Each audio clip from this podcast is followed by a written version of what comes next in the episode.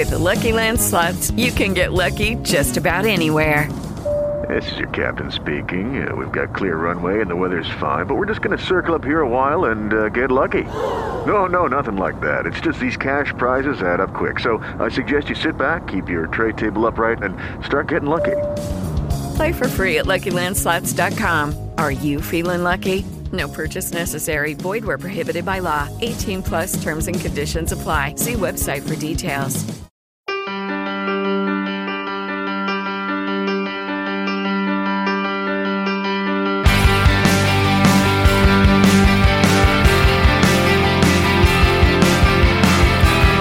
Ya unas semanas y meses se viene hablando mucho de las inauguraciones de los Hudson Yards y en especial de The Vessel, esa pieza semi-arquitectónica, semi-decorativa que eh, se ha erigida en medio de ese complejo. Bueno, eh, mi opinión respecto de eso es que, bueno, se habla en muchos medios de un nuevo barrio eh, de Nueva York, si bien yo no acabo de verlo así, no me parece tanto un barrio como, bueno, un nuevo desarrollo, un complejo urbanístico, inmobiliario, pues en el podcast vengo hablando de ello ya hace años y ahora que finalmente ha abierto su, uh, sus puertas al público, pues lo hemos visto materializado como de momento una serie de seis o siete grandes rascacielos de uso de oficinas, apartamentos de lujo, también tenemos un nuevo centro comercial y también un eh, espacio escénico, el llamado The Shed, esa especie de teatro con una cubierta móvil que permitirá la celebración de eventos eh, artísticos y culturales al aire libre. Pero hoy, eh, bueno, quiero eh, adelantarme un poco en el tiempo y hablaros de un nuevo espacio urbano que, si todo sigue su camino, disfrutaremos tanto vecinos, residentes como visitantes de Nueva York aproximadamente en la primavera del año 2021, pero que es algo que hoy ya podemos empezar a divisar cuando nos acercamos por el lugar en cuestión. Estoy hablando del Pier 55, el Muelle 55, por eh, ubicarnos un poco en eh, donde nos encontramos en, Manhattan. obviamente hablamos de West Side, la a orillas del Hudson River.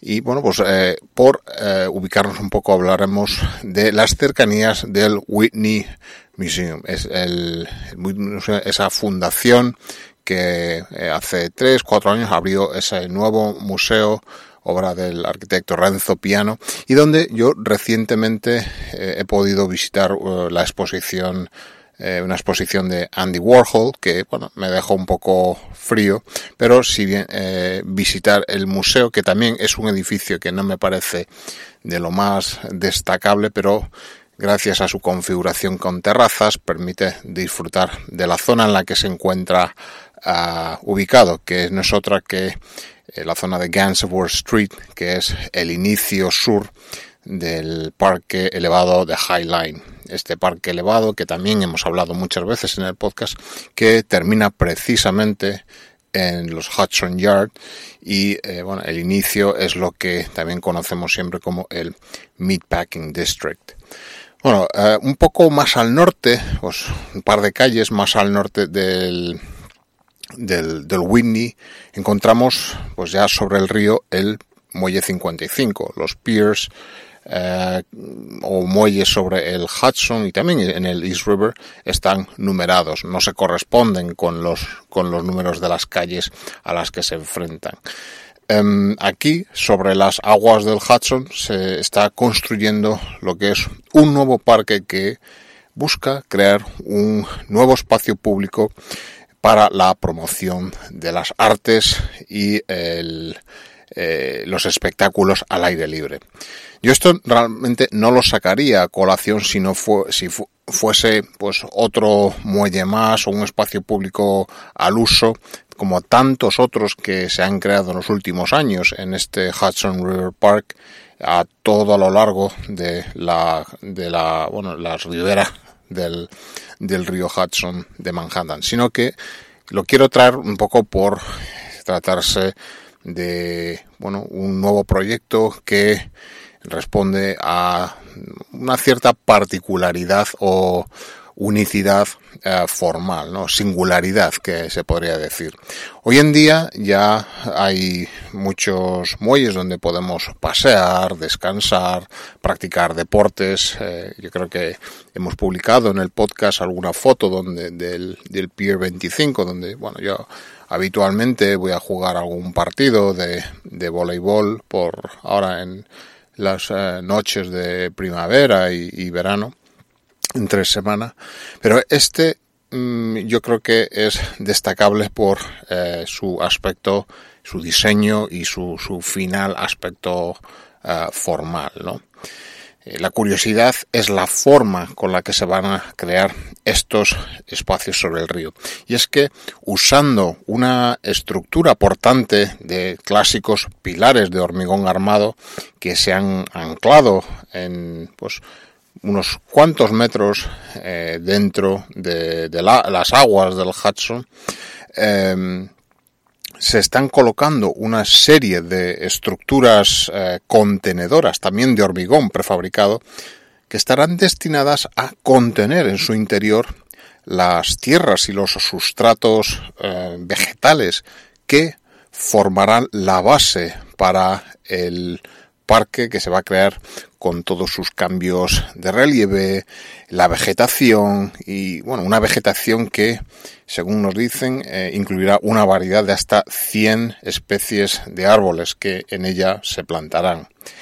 Eh, hay que explicar un poquito la, la, construcción de estos contenedores a las que yo también también podréis deducir por el nombre que tiene este podcast. yo las denomino como una especie de bandejas o incluso macetas. El parque contará con 132 de estas eh, grandes mega macetas de hormigón prefabricado, contenedores de las tierras, y son unas eh, estructuras que se han construido en una planta en una localidad llamada Easton, en el denominado Upstate New York, río arriba del Hudson eh, mediante pues una especie de moldes de espuma yo entiendo que serán de eh, poliestireno expandido como pues como encofrados de, los eh, de la estructura de hormigón y posteriormente han sido traídas hasta el punto de su instalación en Nueva York eh, a través del propio río Hudson en barcazas hasta su izado con grandes grúas, grúas flotantes que se ven mucho en, en, muchas eh, obras de, de, ingeniería aquí y bueno pues eh, hasta su colocación definitiva. A día de hoy muchas de ellas están colocadas eh, no sé si esa fase de la obra está terminada, pero eh, ha sido bastante eh, pues, em, difundido a nivel local cómo se traían esas estas grandes macetas de hormigón. La más grande tiene unos 10 metros de altura total y un peso estimado de unas 90 toneladas. De esa manera, una vez estén colocadas todas sobre sus correspondientes eh, pilares de hormigón, cada maceta sobre un pilar, el parque eh, pues eh, dará forma a su superficie de aproximadamente unos 9.700 metros cuadrados formando las distintas pues ondulaciones de, que tendrá el terreno del parque sobre el agua del río y curiosamente sustentado por estos esbeltos pilares de hormigón. El parque, cuyo diseño es obra del británico Thomas Heatherwick, que curiosamente o no curiosamente también es el eh, cuyo es eh, diseñador de lo que hemos hablado antes de Bessel, esa estructura artística mm, para experimentar de escaleras que tenemos en los Hudson Yard y también eh, por otra parte del paisajista Matthews Nielsen. Eh, el espacio, el parque, incluirá diversos eh, espacios de esparcimiento, zonas dedicadas a muestras culturales y también, que quizás es lo más espectacular ¿no? que podemos conocer hoy en día es un anfiteatro para representaciones frente al agua del río, con siempre es un, eh, un fondo destacable, ¿no? Para un espacio escénico, ver eh, las aguas del Hudson y el fondo de, eh, bueno, el estado de New Jersey al fondo. Yo realmente recomiendo ver los renders que hay hoy en día disponibles de las visualizaciones, ¿no? De, de cómo va a quedar el parque, ya que son bastante espectaculares y dan una buena idea de lo que va a ser este nuevo parque del Pier 55. Aquí en las notas del podcast dejaré el enlace para que eh, bueno, quien no quiera hacer directamente una búsqueda lo pueda acceder directamente. Eh, para acceder pues a esta especie de nueva isla sobre sobre pilares y macetas en pues aproximadamente a a unos 50, 100 metros de lo que es la orilla o lo que es hoy en día el paseo del Hudson River Park a esa altura, eh, pues se, eh, el parque incluye pues dos mm, pasarelas de, de acceso que entiendo que también servirán para hacer el control de acceso ya que entiendo que este parque se tendrá un horario de pues de uso público diurno y se cerrará por las noches. Por otra parte, algo de lo más habitual en todos los parques aquí, que si bien eh, no muchos no llegan a tener un realmente un cierre físico, sí que hay establecido un horario generalmente de cierre entre una de la madrugada y 6 de la mañana. Curiosamente, en donde se está construyendo este Pier 55, vemos pues una reliquia del pasado, del pasado de, de, Nueva York como puerto de llegada de transatlánticos. No es otra cosa que podemos ver pues el arco de entrada a lo que era el muelle de atraque de los transatlánticos de la compañía Cunard. La Cunard era eh, competidora de la compañía White Star, eh, la compañía propietaria del malogrado Titanic. Y es que aquí, a estos muelles en el Hudson, era donde llegaban esos transatlánticos llegados de, Europa.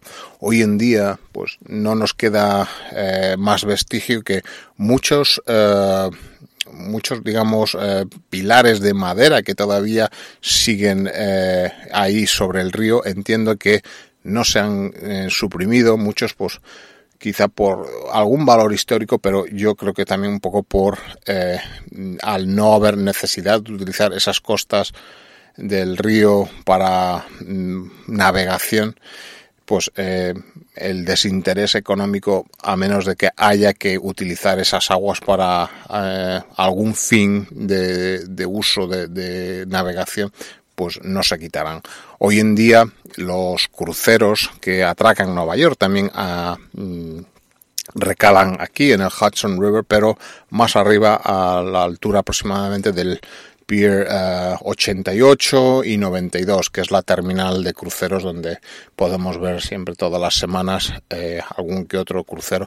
Y hoy en día, este fin de semana precisamente, en la que se ha celebrado la Fleet Week, la semana de la flota, que culmina en el día de Memorial Day, que es hoy precisamente, el día, pues, que ese día de celebración, de homenaje a los caídos eh, de las Fuerzas Armadas de Estados Unidos, pues hoy precisamente, eh, aparte del clásico ya Museo del Aire y del Espacio, que es ese portaaviones eh, llamado Intrepid, ese portaaviones histórico, pues se encontraba atracado en, en ese muelle 88 un barco de la US Navy y de los marines pues como parte de la dotación de esos dos cuerpos que han venido a Nueva York pues a, bueno, a mezclarse un poco con la ciudad, a recoger la a recorrer la ciudad, a celebrar actos pues de acercamiento de las fuerzas armadas a, a Nueva York, algo ya muy típico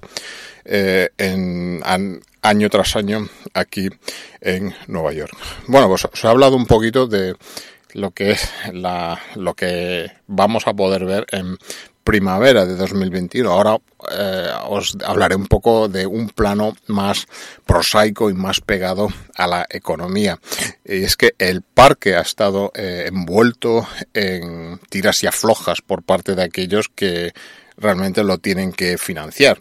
Y aunque ahora parece que bueno, el proyecto ya va encaminado a salir adelante y la, las obras parece que van a buen ritmo.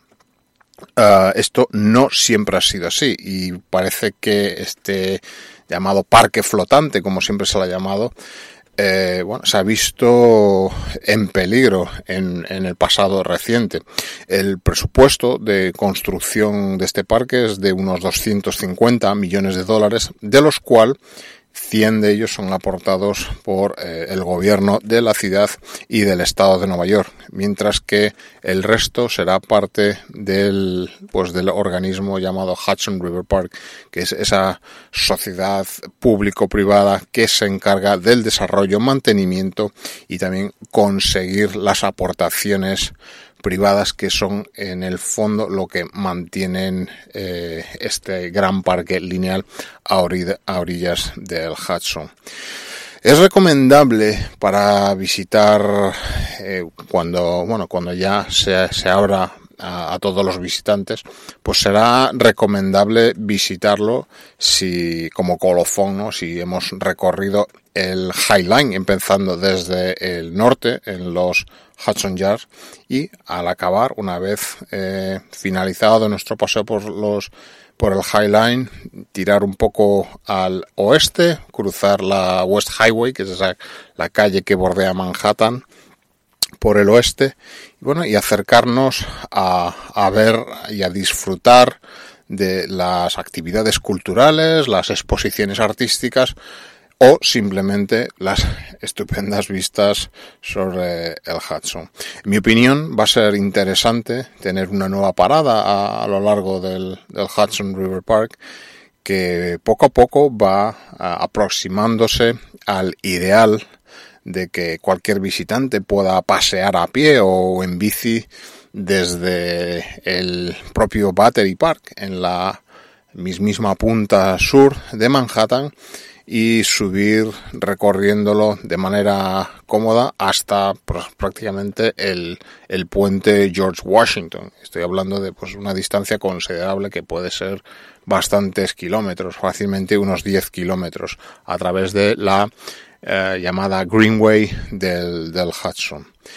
Bueno, pues esto es un poco eh, lo que va a ser este parque. Eh, voy dando ya con dos años de, de anticipación un poco para que el que le interesen estas cosas nuevas y sobre todo los espacios públicos, ¿no? Que es en el fondo lo que cualquier persona va a poder disfrutar a la postre. Y bueno, pues dar un poco de contexto donde se encuentra justo al lado de este Pier 55. Se encuentra otro edificio histórico, el llamado Pier 57, que es realmente un, un edificio y un muelle flotante que fue construido en, en 1952 como terminal marítima. Fue un edificio, pues una un, hito de ingeniería portuaria importante, ya que bueno, es la, utilizaba la técnica de muelle flotante, dos, una serie, dos o tres megaestructuras de hormigón hueco y que, que flotaban en, sobre las aguas. Bueno, pues es un edificio que años después, una vez eh, que eh, el, eh, pues el negocio o la actividad de marítima de barcos y cargas fue decayendo, dejó de utilizarse como tal terminal marítima y pasó a ser realmente unos almacenes. Hoy en día ese Pier 57 y seguramente oiréis en algún momento en los próximos meses hablar de él, se encuentra en un proceso profundo de, de remodelación y eh, es parte de la expansión que Google está haciendo de su cuartel general en Nueva York eh, que ya incluye otros dos grandes edificios de Manhattan. Uno de ellos, eh, donde se encuentran hoy en día, el, era un edificio, un gran edificio de la autoridad portuaria entre creo que en las, entre las avenidas 8 y 9 tienen una manzana entera hoy en día se están extendiendo al edificio donde a las plantas superiores a donde se encuentra el, el denominado Chelsea Market algo una bueno, una especie de atracción de una especie de food court, especie de galería pues de restauración que también tiene bastantes seguidores últimamente. Y este tercer edificio ya también en el lado oeste donde Google pues pretende crear un nuevo centro de eh, tanto de trabajo como de, de enseñanza de nuevas tecnologías aquí en Nueva York. Pero eso ya es otra historia y probablemente algún día en el podcast también hablaremos de ello. Yo, de momento, eh, agradezco a todos aquellos que seguís escuchando el podcast. Agradezco también muy especialmente a aquellos que dejáis comentarios y reseñas positivas. No puedo quejarme. Hasta ahora todas han sido positivas. Así que gracias a aquellos que se toman la molestia por... Eh, pues, eh, por animar y por comentar estos audios que publicamos en el podcast. Nada más. Eh, de nuevo gracias y me despido hasta el próximo número de Un Minuto en Nueva York. Un saludo.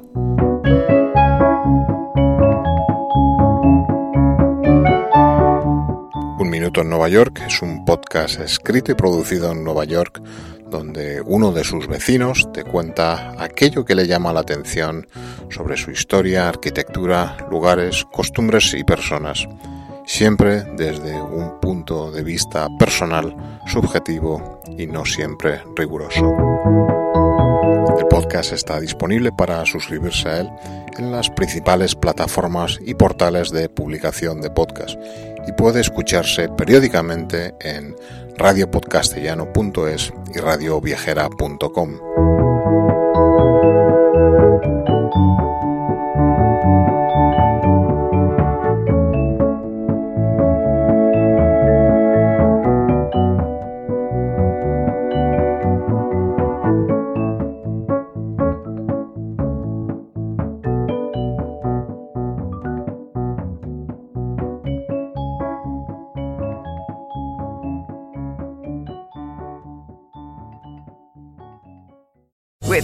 Land slots, you can get lucky just about anywhere. This is your captain speaking. Uh, we've got clear runway and the weather's fine, but we're just going to circle up here a while and uh, get lucky. No, no, nothing like that. It's just these cash prizes add up quick. So I suggest you sit back, keep your tray table upright, and start getting lucky. Play for free at LuckyLandSlots.com. Are you feeling lucky? No purchase necessary. Void where prohibited by law. 18 plus terms and conditions apply. See website for details.